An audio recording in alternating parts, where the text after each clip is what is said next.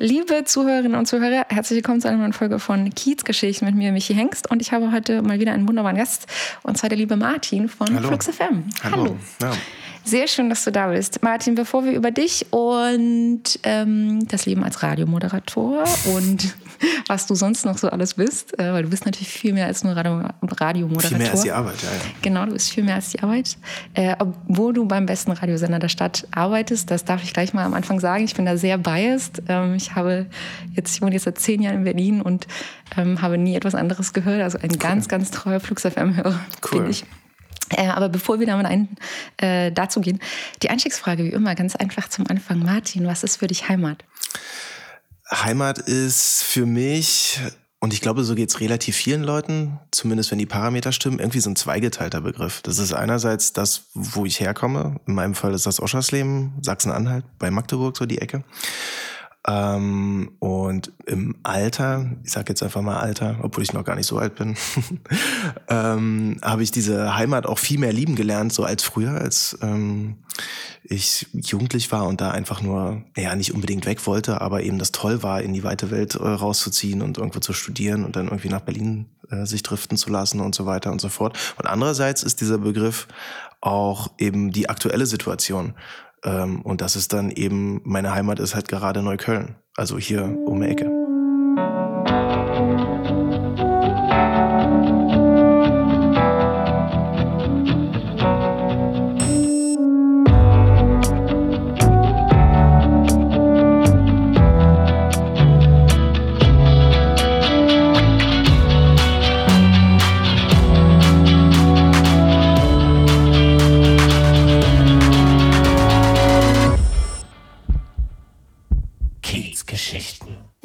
Hengst.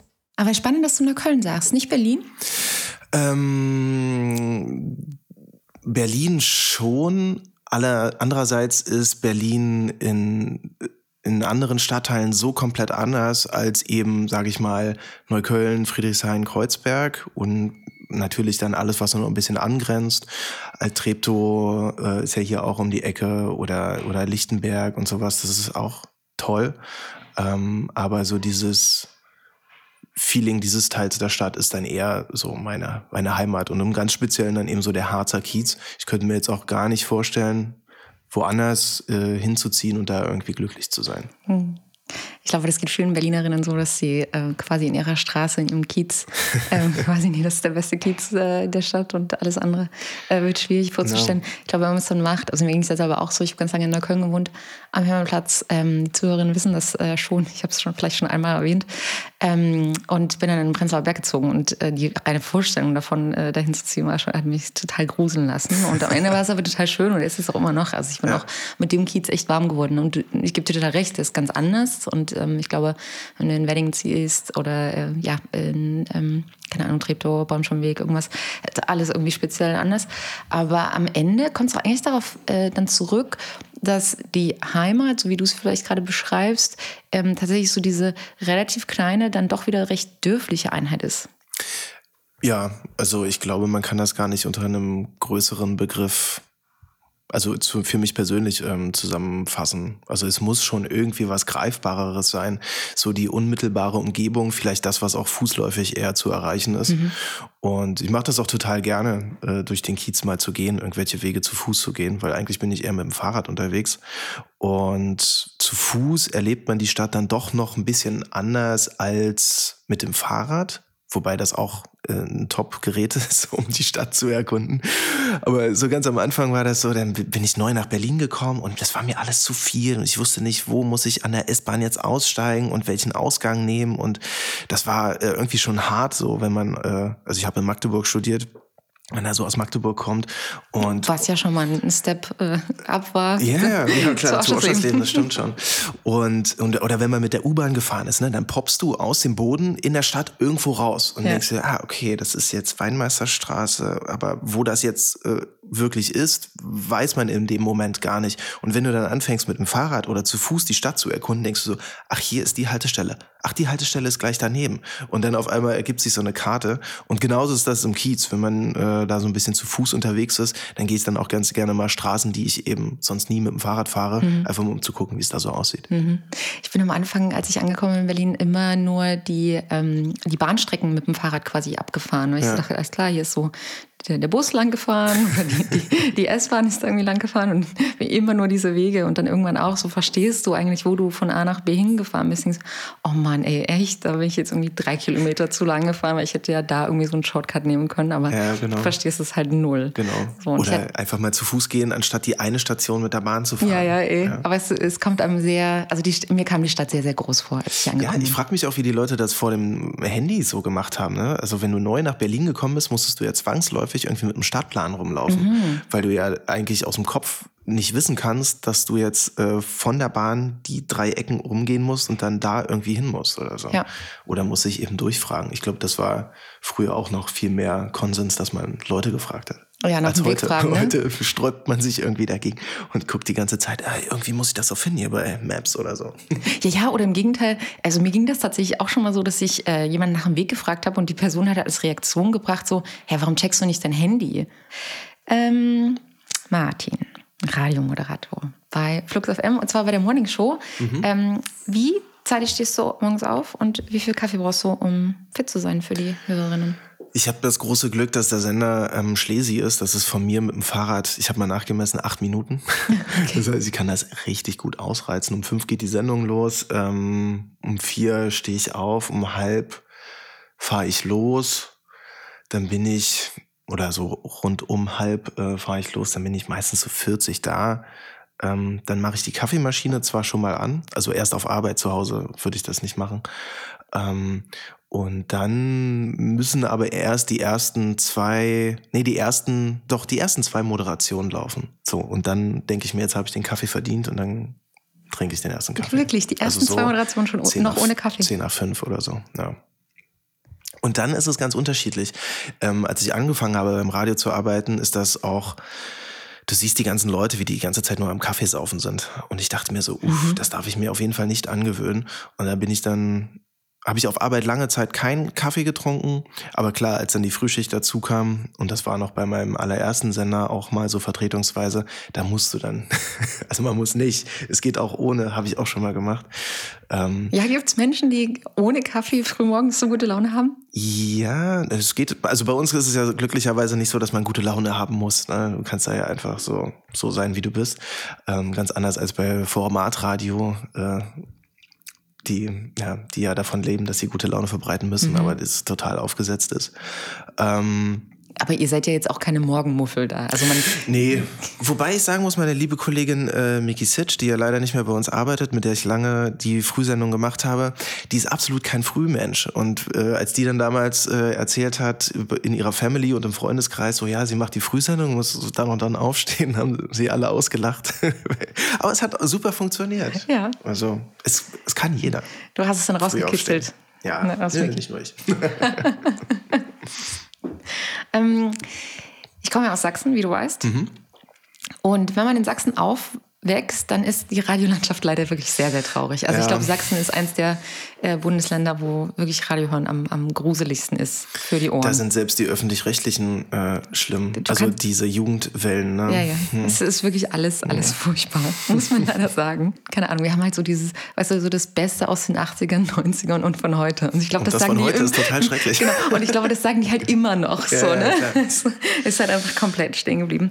Ähm, und entsprechend, als ich nach Berlin gezogen bin, war war das für mich halt so, wow. Also es war wirklich so ein mind-blowing Moment.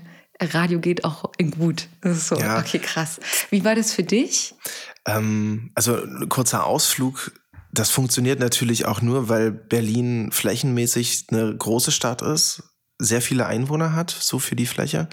Und ähm, es hier sehr viele UKW-Frequenzen gibt. Es gibt in anderen Bundesländern, sage ich jetzt mal äh, so nicht. Das bedeutet, das ist der am härtesten umkämpfte Radiomarkt ganz Europas, weil es eben so viele Frequenzen gibt und so unglaublich viele Radiosender. Mhm. Hier wird ja eigentlich kann hier jeder glücklich werden. Und natürlich ist es so, wenn du viele Radiosender hast, dann hast du dann auch ein, zwei, drei gute mit dabei. und wenn du quer durch die Bundesrepublik fährst mit dem Auto oder meinetwegen mit dem Zug und hast dann äh, am Telefon, selbst du da irgendwie rum oder immer am Autoradio, dann macht das auch wirklich keinen Spaß, weil alles irgendwie relativ, deshalb heißt es ja auch Formatradio, formatiert ist und meistens formatieren sie in die gleiche Richtung. Ja, ja. So, und wenn dann irgendwie ein Radiosender neu gemacht wird, dann wird das eben genauso gemacht wie die anderen, weil die haben ja äh, sag ich mal, so in Anführungszeichen Erfolg mit ihren Sachen, aber dass da dann einfach nur noch mehr von diesem Kuchen abschneidest und die Stücke immer kleiner werden, ist halt total blöd. Also eigentlich muss man eine Nische füllen und äh, um neue Zuhörerinnen zu gewinnen. Genau, um eben, aber das ist halt schwierig, Leute, die sich äh, dem Radio abgewandt haben, die zu gewinnen. Mhm. Die müssen das ja irgendwie mitbekommen. Und was hast du für einen anderen Output, außer eben dein Radio, vielleicht noch mittlerweile dein Social Media Kanal oder wenn die Mediaanalyse läuft, die MA, äh, ein paar Plakate, die du irgendwo hinhängst. Aber wie schwer ist das, über ein Plakat jemanden dazu bewegen, zu einer bestimmten Uhrzeit irgendwo einzuschalten? Ja. Also es, es ist schwierig. Ja. Aber Berlin glänzt eben damit, dass es doch eine Handvoll guter Radiosender gibt. Ja, nee, das auf jeden Fall. Und ähm, also abgesehen davon, dass ich mich sehr gerne mit dir unterhalte, aber ein Grund, weswegen ich dich zu dem Podcast eingeladen habe, Kidsgeschichten, ist halt, weil ich, also ich glaube halt schon, dass Radio das Potenzial hat, sehr eng mit, ähm, mit dem Heimatbegriff verwachsen zu sein, verwoben zu sein, weil man halt so, ja, man steht halt morgens auf und es ist halt, ja, jeder hat ja sein Ritual, wenn er, wenn er morgens, keine Ahnung, gehst erst duschen, machst dir deinen Kaffee, mhm. ähm, machst halt das Radio an, ne? Ja. in meinem Fall so. Ich mache halt, ähm, wenn ähm, ich gehe halt früh mit dem Hund äh, die Runde, dann höre ich aber erstmal meine Nachrichtenpodcasts und mein Radio mache ich halt an, wenn ich äh, zur Arbeit fahre, mit dem Fahrrad oder so, dann, dann läuft mhm. halt Flux was das, äh, auch noch witzig ist, was ich bei euch im Studio vorbeiradel ähm, oder wenn der Hund mit dabei ist und wenn ich am Auto. Ja. Und so hat äh, habe ich halt total mein festes Ritual und äh, weiß dann alles klar, die geben mir irgendwie ein Update aus, was in Berlin gerade los ist. Und habe ja insgesamt ja immer auch super viele lokale Themen, äh, irgendwelche absurden Sachen ähm, mit Flora und Fauna, was so mhm. in Berlin zu finden ist. Oder ähm, ihr präsentiert natürlich auch wahnsinnig viele Shows bei Flux und so. Und ich finde schon, dass ähm, ihr jetzt im Speziellen, aber ich glaube auch insgesamt das Medium Radio dazu eigentlich gemacht ist, dass man so einen ganz starken Heimatbezug dazu empfindet. Ja, ähm, das ist auf jeden Fall eine der, der großen Stärken. Wobei mhm. ich auch sagen muss, ich bin immer wieder verblüfft, dass bei Flux FM äh, ganz viele Leute von, von außerhalb auch hören. Äh, das bekommen wir meistens so über Gewinnspiele mit. Mhm. Ähm, wenn wir irgendwie Buch verlosen oder sowas und dann gucken wir in die E-Mails und dann ist da eigentlich quer aus der Bundesrepublik alles Mögliche mit dabei. Oder mit unserer Flux Music App ähm, also können wir ja auch sehen, aus welchen Ländern wird uns zugeschaltet und da ist irgendwie die ganze Welt mit dabei. Das ist ähm, ziemlich verrückt, weil wir ja eigentlich ein Radio machen, was, wie du sagst, lokal begrenzt ist, auf äh, Berlin auf jeden Fall im Fokus und natürlich auch Brandenburg, um mhm. so ein bisschen in den Speckgürtel reinzugucken, weil das ja auch einfach mit dazugehört. Mhm. Aber ja, die große Stärke ist, dass du eben genau das hörst, was dich interessiert. Und was dich interessiert, ist natürlich irgendwas, was in der Welt passiert, aber eben auch, was unmittelbar vor der Tür los ist. Ja. Und das ist halt ähm, eine Stärke und vor allem auch ziemlich schwierig, diese Sachen zu finden, die eben auf der Straße liegen. So, ne? Also die Stories zu finden, die auf der Straße liegen. Und das machst du ja mit deinem Podcast auch. Du gibst ja Leuten oder verschaffst denen Gehör, die eben sonst nicht gehört werden, wo sich aber jeder schon mal gefragt hat, wie ist denn das jetzt mit dem Späti-Betreiber eigentlich? Was, was, was denkt der denn eigentlich? Oder der Kneipenbetreiber, die Kneipenbetreiberin und so weiter und ja. so fort. Und das sind äh, so, so menschennahe Geschichten, die toll sind. Ja. Danke, Martin. ja. Wobei man dich ja jetzt nur wiederum sehr häufig hören kann, nämlich äh, mehrmals die Woche morgens, wenn man denn zeitig aufsteht. Bis wann? Bis um elf. Kann Bis um elf, ja. Unsere Sendung ist jetzt eine Stunde länger geworden. Das, das hat meinen ganzen Rhythmus total aus dem Konzept gebracht, aber okay. Gibt es für dich was Berlin-spezifisches beim Radio machen, was du jetzt hier so ähm, erlebt hast? Ähm, also das passiert ja so on the fly. Wenn du, wenn du hier lebst, dann kennst du die Orte, weißt, wie wo was aussieht. Und am schönsten finde ich äh, den Berliner Dialekt. Also klar, wenn das wer Auswärtiges nachmacht, dann klingt das irgendwie nicht echt. Aber ähm, auf Arbeit und so, da unterhalten wir uns gerne so. Und dabei haben wir ziemlich wenig Leute bei uns, die aus Berlin wirklich kommen. es, ja. Was, und dann versucht ihr berlinerisch zu klingen. Ja, das genau. Ja also wir unterhalten uns oft so. Du übst so ein bisschen. In der, in der Redaktion. ja, genau, um auch eben äh, zu lernen, ne? Learning by doing. Ach witzig, ich habe tatsächlich eine Frage aufgeschrieben. War Dialekt mal ein Thema bei euch? Äh, bei mir äh, in der Radio ähm, oder in diesem Job war das am Anfang ein sehr großes Thema, weil irgendwie, ähm, ich komme aus Oschersleben, das ist relativ nah, sage ich mal, an Hannover dran, das ist relativ nah an Berlin dran. Ähm, das wenn du daherkommst, denkst du, du redest astreines Hochdeutsch. Mhm. Und das ist absolut nicht der Fall. Und ähm, das erstmal mitzubekommen, wo man alles Defizite hat und welche Sachen man falsch ausspricht. Zum Beispiel ähm, CH-SCH-Schwäche haben ganz viele Leute bei mir äh, oder also so im Bördekreis. Die, die, die, Kirche und die Kirche? Ja, genau, sowas. Da gibt es einfach keinen Unterschied. So, ne? mhm. ne? Das eine ist die Kirche und das andere ist die Kirche. ist egal. Ähm, ja, und davon gab es ganz viele Sachen. Und glücklicherweise gab es dann bei meinem ersten Radiosender auch äh, ganz viel Sprachtraining von mhm. einem alten Mann, der witzigerweise auch Martin hieß. Der war damals schon so Ende 80, Anfang 90 und der okay, hat wow. so Tagesschausprecher schon ausgebildet gehabt und Theater gemacht früher. Und ein ganz lieber Kerl. Und der mit Sprache so unfassbar gut äh, konnte und einem das alles so auf eine ganz herzliche Art und Weise äh, beigebracht hat. Und dieses Training in diesen, wie lange war ich denn da? Vier Jahre, war absolut Gold wert. Sonst würde ich jetzt nicht da sein, wo ich jetzt bin. Hm. Ja. Also sagst du, also auch in Berlin, eine Stadt, die, wie ich finden würde, schon sehr stolz auch darauf ist, also quasi Berliner zu sein, ja, ja, Berlin klar. zu sein. So, ne? ja. ähm, man kokettiert ja auch ein bisschen damit, ähm, wenn man in Berlin wohnt und äh, oder hierher kommt ja noch viel mehr. Ne? Also ich bin geborener, gebürtige Berliner, Berlinerin. Ja, ab wann ist man gebürtige Berlinerin? Also Martin, ich kann Berliner? ja sagen, wir sind es nicht. Ja, ja, das stimmt. Ja gut, gebürtig, das war jetzt das falsche Wort, aber ab wann ist man Berliner? So, das ist auch eine Frage, da scheiden sich die Geister. Erst in der dritten Generation, nach fünf Jahren, keine Ahnung. Kommt auf den Kontext drauf an. Ja. Vielleicht. Wenn du irgendwas richtig Gutes gemacht hast, Martin, dann äh, sagen sie vielleicht eher Berliner zu dir, als ähm, wenn du jetzt einfach nur so da bist. ja, wenn du dich vielleicht der, der Stadt und der Geschichte der Stadt verdient gemacht hast, wenn du äh, irgendwie das Heft hier mal in die Hand nimmst und irgendwas organisierst, irgendwas der Stadt auch zurückgibst, dann hm. vielleicht schon eher. Das wäre doch auch das viel bessere Kriterium. Jetzt einfach nur vom Ort abhängig zu machen, wo man gewohnt ist, ist doch eigentlich so ein bisschen willkürlich. Ist doch viel besser, wenn man sich äh, verdient machen müsste. Um, hm. äh, also demnach so. müsstet ihr ja alle Berliner sein. Also jetzt oh. mal ausge ausgenommen die, die sowieso Berliner sind. Ich meine, ihr macht ja ein Bier für für Berlin. Berlin. Das stimmt. Das Eigentlich sollten wir alle Berliner sein. Das äh, Berlinerinnen. ähm, nee, wir kommen zurück ein bisschen zu Flux FM ähm, und euren Lokalbezug und eure ähm, Racing-Team. Mhm. In dem du ja wahnsinnig aktiv bist, Martin. Der Flux RC. genau, meine, der Flux Meine heimliche Liebe. ich glaube, so heimlich ist es nicht. ähm, genau. Ihr macht das seit zwei oder drei Jahren? Ich glaube, das ist jetzt schon drei oder vier. Drei oder vier Jahre schon, genau. Und kannst du ja. noch mal ein bisschen erzählen, ähm, warum ihr das gestartet habt? Ähm ähm, also dieses ähm, Fahrerteam, das gab es schon vor Flux FM. Vorher hieß das Ari Racing Team und der Kopf vom Ganzen, der hat dann da eben bei Ari nicht mehr ge gearbeitet und hat sich dann überlegt, ja, wollt ihr dieses Team haben? Dann hieß es von der Firma nein und dann hat er sich eben auf die Suche gemacht nach äh, möglichen Partnern. Und er kannte dann unsere Chefin und unseren Chef. Die haben gesprochen und die fanden das total toll, weil dann eben Flux FM auf der Straße in der Stadt äh, auch äh, ja, sichtbar ist und wie man das dann alles machen kann und mit gemeinsamen Ausfahrten für Leute, die erst mit Rennradfahren anfangen, weil da gibt's doch echt äh, mehr zu beachten, wenn man in einer Gruppe fährt, als, äh, als man jetzt denken würde. Dann natürlich auch für Menschen, die da sportlich unterwegs sind, ähm, so diese Feierabendausfahrten, Epic Rides gibt's dann, also wo wir von hier zum Brocken zum Beispiel fahren, das sind dann so 300 Kilometer, Pi mal Daumen, oder zur Ostsee und am nächsten Tag wieder zurück und so weiter und so fort. Wie viele Kilometer Kilometer schrubbst du? Im Jahr? Mhm. Ähm, dieses Jahr arbeite ich an den 10.000. Wow. Ja, das klingt jetzt erstmal viel, das aber im Fahrrad Fahrradkontext, es gibt immer Menschen, die mehr kurbeln, das ist das Schlimme.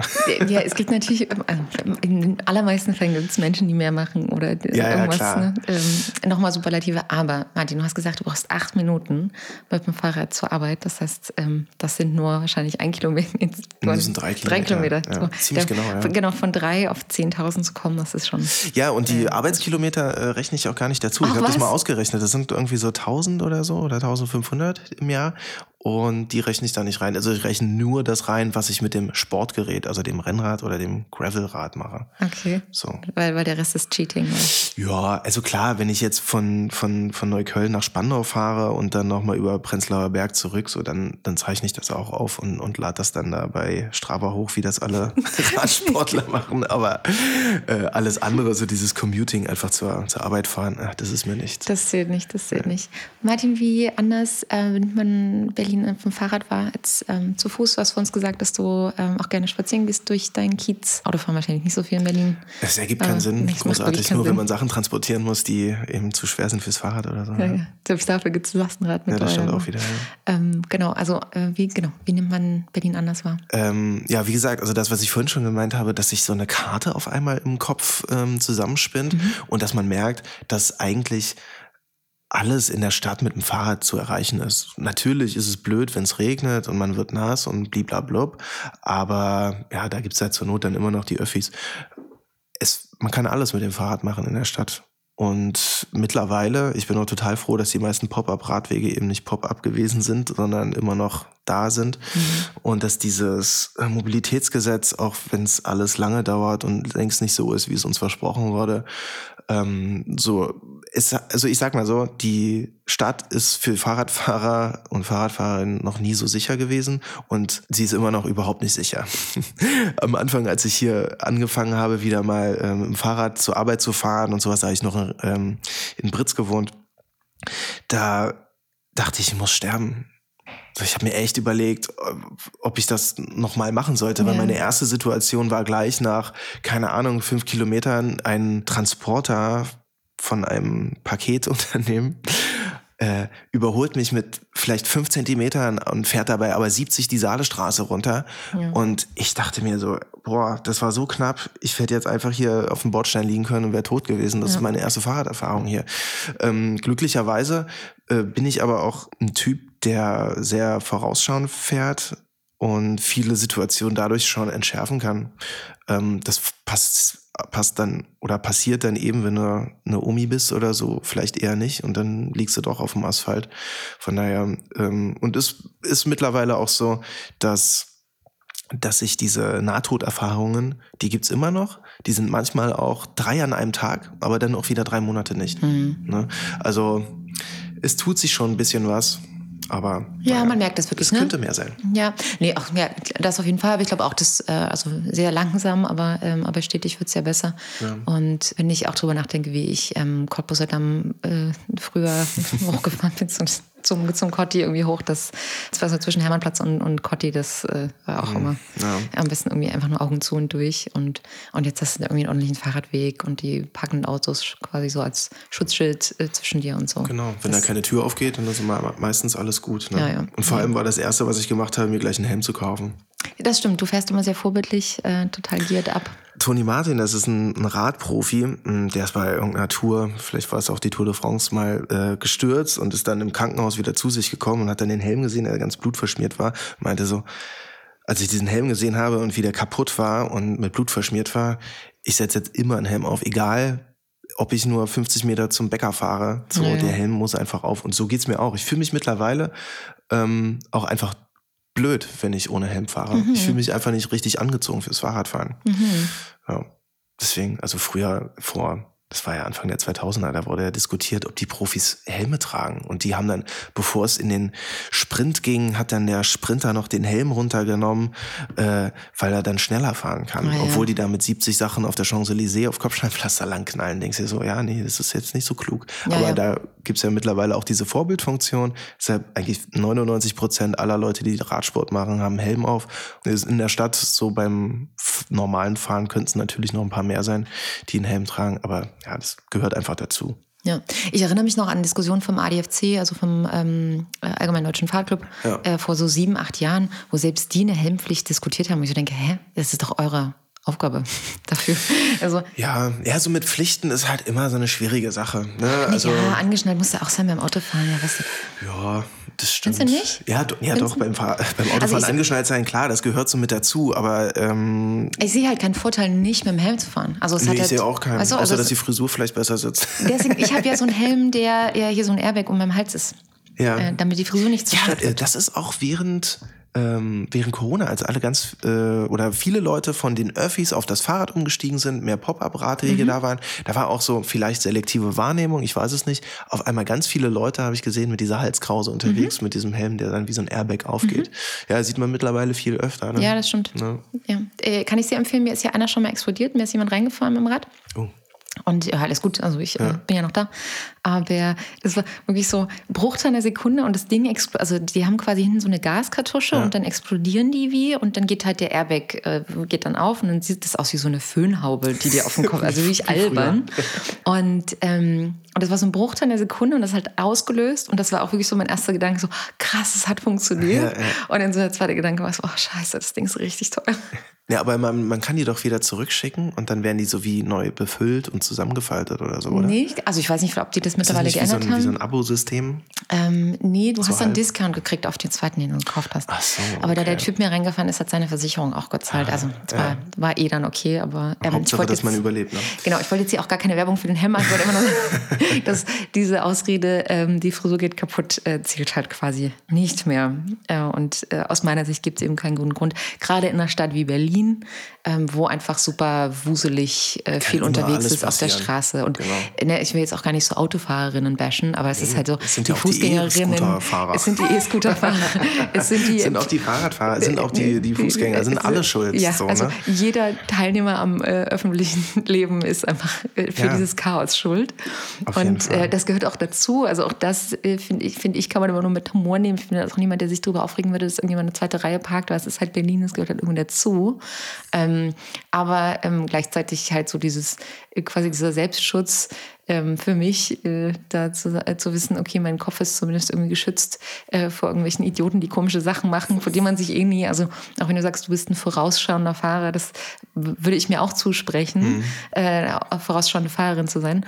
Aber du kannst halt einfach nicht mit der Dummheit von anderen rechnen. Ja, ja, genau. Obwohl man das halt immer muss, ne? Aber dieses ja. Attribut von wegen, ja, ich bin vorausschauend, das hilft dir dann auch nichts, wenn du dann unter der Haube liegst. Ne? Nee, also, ja, das stimmt. Also, ähm, Martin, jetzt haben wir so schön verschwatzt. Was habe ich denn noch auf meinem Zettel stehen, dass du neben dem ganzen Moderieren und zeitig aufstehen und Fahrradfahren äh, auch noch Musiker bist? Ja. Ja, so viel in einem, in einem Leben. Sehr schön.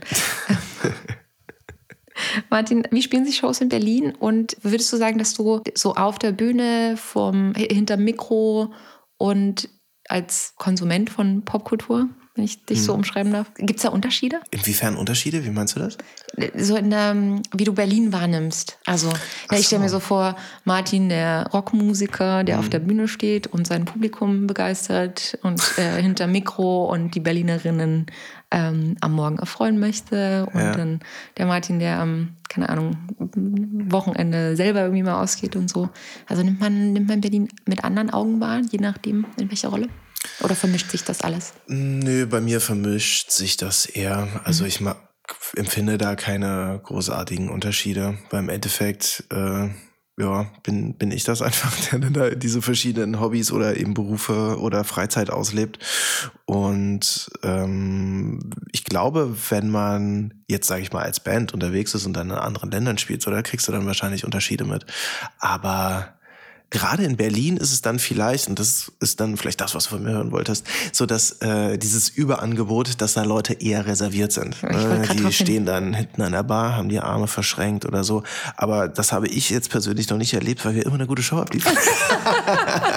Auf jeden Fall, natürlich. Oder weil der Blick eben so begrenzt ist, weil die Lichter auch so hell sind, dass du eh nur die ersten paar Reihen siehst und dann und weißt du nicht, was sich. hinten los ist. Ja, ja. ja. Genau. Nee, aber in der Tat, ich muss leider sagen, dass ich selber so jemand bin, der eher mit verschränkten Armen äh, ein bisschen skeptisch ja, sich die Band anguckt. Ja, das ist dann aber auch ganz unterschiedlich. Ne? Wenn du jetzt mega Fangirl bist, äh, dann stehst du, willst du auch wahrscheinlich lieber ganz nach vorne gehen ja. und diese auch rauslassen, als wenn du jetzt, ja, ich finde jetzt zwei Songs gut und weil jetzt meine Freundin dahin will, gehe ich da mit und dann habe ich jetzt auch nicht so Bock, da äh, rumzuhüpfen. Ja. Ja, ich finde es manchmal ein bisschen schade. Also ich war gestern auf einem Konzert und es waren äh, britische Musiker und super viele Briten äh, da Columbia Halle. Und die sind alle so mega abgegangen mhm. und ne, kannten jeden Song und lagen sich in den Arm. Also auch wildfremde, äh, die Briten, die sich da ja. quasi auf dem Konzert kennengelernt haben. Und, äh, und haben, also, haben so eine Freude an diesem Konzert gehabt. Ich fand das so schön. Und das ist was, was ich so selten bei Berliner Konzerten erlebe, wo halt in, in größtenteils Berliner Publikum irgendwie da mhm. ist. Oder vielleicht, vielleicht ist es auch was Deutsches, keine Ahnung.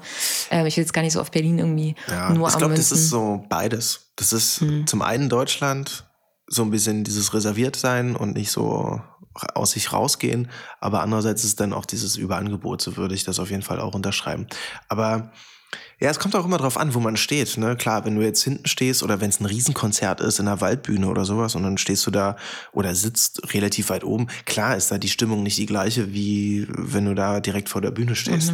Ne? Also ja, auch schon in einer, in einer Waldbühne bei Black Sabbath äh, übelst rumgedanced und gejumpt und alles mitgebrüllt und das haben alle da unten auch gemacht. Von daher, oder bei Kiss.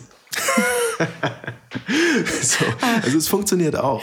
Ja. Martin, wir kommen ins Schulden. Ähm, bevor wir zu Ende kommen, letzte Frage. Ähm, was ist dein Lieblingsort in Berlin und möchtest du mit uns teilen? Du kannst auch Nein sagen. Ähm, ich sage ja. ähm, und witzigerweise hat das dann wahrscheinlich auch mit diesem Heimatbegriff zu tun, wie wir es ganz am Anfang, und da schließt sich die Klammer. Ach, schön, wenn das so ähm, funktioniert. Es ist gar nicht so weit entfernt. Ich glaube, es ist einfach Rixdorf. So, ich bin gar ah. nicht so oft in, in, in Rixdorf. Das ist bei mir ja eigentlich nur Treptower Straße runter, einmal über die Sonnenallee und dann bist du ja schon da. Aber ähm, das hat noch diesen einen alten Charme. Da steht dann diese alte Schmiede, die irgendwie ja, bis auf die Tempelritter zurückgeht und sowas. Und, und, und ähm, wenn du so durch die Geschichte geisterst, ähm, dann gibt's da so viel äh, zu, zu entdecken und, und, und irgendwie sieht man das an diesem kleinen Fleck dann eben auch noch. Und das finde ich total toll. Also wenn ich umziehen würde, dann würde ich vielleicht nach Rixdorf ziehen. Und ich bin, wie gesagt, gar nicht so oft da. Ich fahre da eher mal vorbei oder durch äh, über das Kopfsteinpflaster und sowas. Aber ich finde das jedes Mal so schön und ähm, ja auch so ein bisschen erdend, mhm. dass ich dann einfach sagen muss, irgendwie ist das mein Lieblingsort, auch wenn Berlin viele andere schöne Orte hat, ja. aber das ist halt relativ nah und irgendwie hat das auch eine Faszination. Ja. So. Schön. Weil es eben Geschichte hat. Schöner Ort, genau, trotz, trotz Kopfsteinpflaster, was ja den Radfahrer eigentlich immer ein bisschen zur Verzweiflung bringt. Ja, äh, das Geheimnis schön. bei Kopfsteinpflaster ist schnell drüber fahren. Ah, vielen Dank. vielen Dank für diesen Trick. Und damit wirklich auch danke für den Besuch, Martin. Ja, gerne. Hat Spaß gemacht.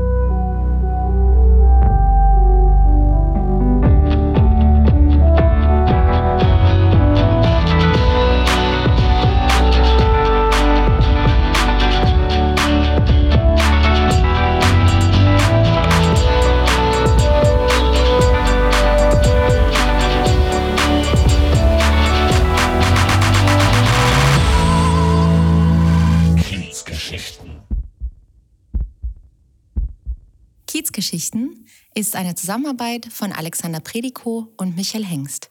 Redaktion Michael Hengst, Schnitt und Technik Alexander Predikow.